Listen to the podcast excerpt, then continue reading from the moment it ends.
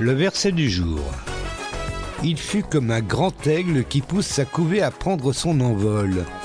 Planant sur ses aiglons, puis étendant ses ailes, il les a pris et portés sur ses ailes.